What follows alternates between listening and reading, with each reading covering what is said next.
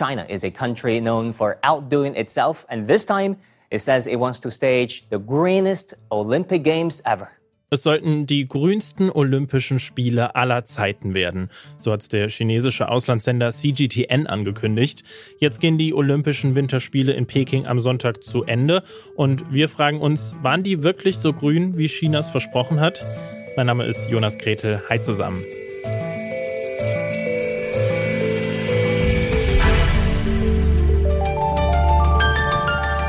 Zurück zum Thema.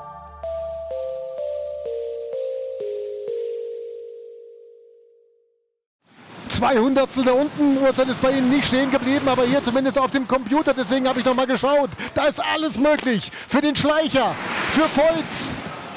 Was für ein Satz da unten. Volz. Der Schweizer Beat Feutz gewinnt in Peking die Abfahrt der Herren, hier kommentiert von den Kollegen der Sportschau.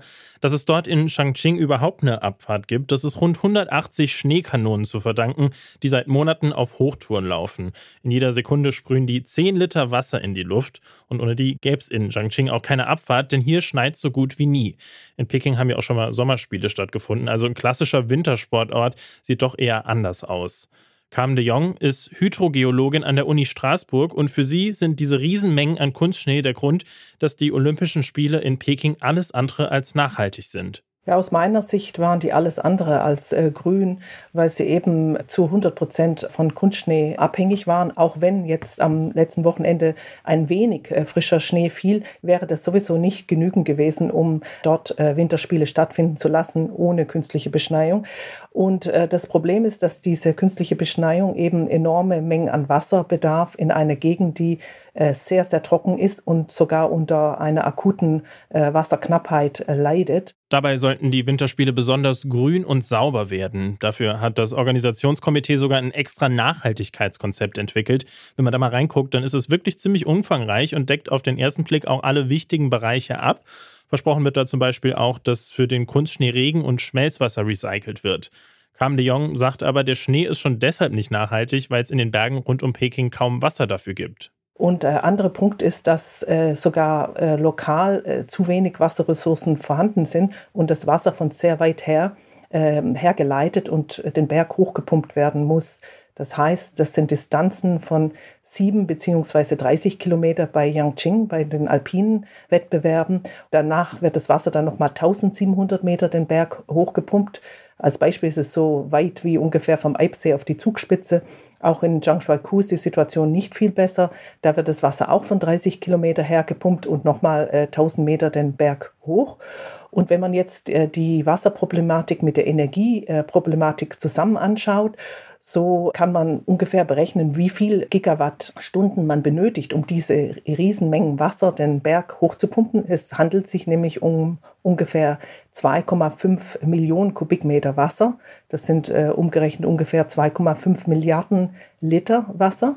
Und äh, das benötigt also mehr als 10 äh, Gigawattstunden Energie. Zum Vergleich 10 Gigawattstunden. Um das zu produzieren, braucht ein modernes Windrad ein ganzes Jahr. Nur dafür, dass man Wasser den Berg hochpumpt. Das IOC, also das Internationale Olympische Komitee, das hatte aber versprochen, dass der Strom in Peking zu 100 Prozent aus erneuerbaren Energien kommt. Auf der IOC-Internetseite steht wörtlich, Peking 2022 wird klimaneutral sein. Ob das wirklich passiert ist, daran zweifelt Carmen de Jong aber. Wir wissen nicht, wie viel Strom vor Ort gebraucht wird. Wir wissen nicht äh, genau, welcher grüner Strom verwendet wird, wo der genau herkommt.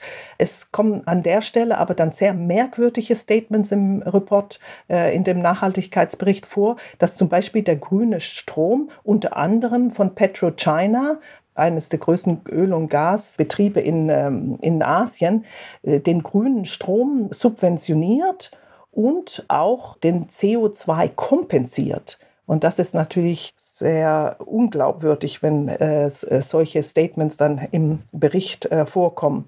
Also es ist in generell das Problem mit dem äh, mangelnden Schnee, mangelnden Wasserressourcen und ähm, in Transparenz, was äh, das alles angeht und natürlich auch in Transparenz, was jetzt den grünen Strom angeht. Also, weil die Gegend so trocken ist, hat der Kunstschnee für die Winterspiele extrem viel Wasser und extrem viel Energie verbraucht. Und ob die grün war, das weiß man nicht so genau. Es gibt aber noch einen Grund, weshalb der Standort Peking für Winterspiele nicht gut geeignet ist, sagt Carmen de Jong. Ein Hauptproblem ist, dass die alpine Skipisten in das Kerngebiet eines Naturschutzgebietes gelegt wurden und dass das alles äh, in den Nachhaltigkeitsberichten überhaupt nicht erwähnt wird oder sogar Falschangaben dazu gemacht werden. Also in dem äh, 2015 Winter Olympics Bid von Beijing steht sogar drin, dass die Skipisten neben eines Naturschutzgebietes gebaut werden. Das stimmt natürlich überhaupt nicht. Man wusste, dass es äh, drin war. Also Wissenschaftler aus China haben dann dafür plädiert, dass man doch äh, dass, äh, die Pisten verlegen möge. Aber das Gegenteil ist passiert. Man hat die Grenzen verlegt und nicht die Pisten. Und damit hat man äh, also das äh, gesamte Kerngebiet mehr oder weniger zerstört mit äh, Skipisten, Zufahrtsstraßen, Parkplätzen, äh, Hubschrauberlandeplätze und so weiter. Statt die Pisten woanders zu bauen, hat die chinesische Regierung also einfach das Naturschutzgebiet verlegt. Dabei hat das Organisationskomitee von Peking in seinem Nachhaltigkeitskonzept auch versprochen, die Tiere und Pflanzen zu schützen, zum Beispiel durch Wildtierkorridore.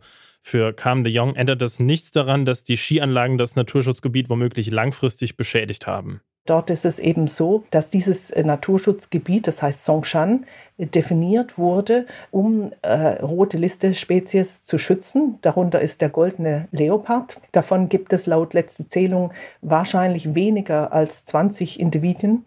Dann gibt es noch den goldenen Adler, äh, spezielle Orchideen und nochmal hunderte von anderen Sorten. Jetzt ist das Problem natürlich, dass dieses Gebiet eine ganz eigene Biodiversität hatte und ganz eigene Topografie. Und man hat jetzt zwar das neue Gebiet größer definiert nebenan, aber es entspricht eben nicht diesem ursprünglichen Gebiet. Und wir wissen jetzt gar nicht, was jetzt alles äh, passieren wird, ob diese Spezies überhaupt ähm, überleben werden. Und es wird eben eine Menge Greenwashing gemacht, indem dass man sagt, dass 20.000 Bäume jetzt umgepflanzt wurden, das wäre jetzt gut und man könnte damit äh, CO2-Ausstoß kompensieren oder die Bäume retten. Aber mir ist unklar, wie man äh, ein Habitat, das jetzt äh, zerschnitten wurde von Skipisten und so weiter und dem diese ähm, geschützte Arten fehlen, äh, wie man das jetzt irgendwie äh, ersetzen kann, 1000 oder 1500 Meter äh, weiter unten in einer großen künstlichen Plantage. Was wir bis jetzt gehört haben, das klingt alles so danach, als wäre Peking als Standort für Winterspiele einfach nicht besonders gut geeignet. Wie sieht es denn dann also in vier Jahren aus, wenn die Winterspiele in Italien stattfinden, in Mailand und Cortina d'Ampezzo? Carmen de Jong sagt, für nachhaltige Winterspiele braucht man natürlichen Schnee und den gibt es eben nur bei Minusgraden. Wenn es eben zu eng an die Null-Grad-Grenze kommt, wird es problematisch. Und deshalb sehe ich auch etwas schwarz für äh, Milan. Das sind ja jetzt nochmal äh, vier weitere Jahre von, äh, mit Klimawandel. Und äh, was dann eben äh, passiert, was man jetzt schon längst sieht bei ähm, Wettbewerben, bei Weltcups und auch ähm, in Bezug auf Tourismus, ist, dass man den Schnee dann per Hubschrauber anfliegt. Ich weiß nicht, was das mit äh, Nachhaltigkeit dann zu tun hat und oder dass man den Schnee dann in speziellen Snow Factories produziert. Das sind so Art Kühlschränke, in dem dann noch bei ähm, Plusgraden der Schnee unter ganz hohen äh, Stromaufwand und Kosten erzeugt wird und dann für einige Stunden oder Tage auf die Pisten dann gebracht wird.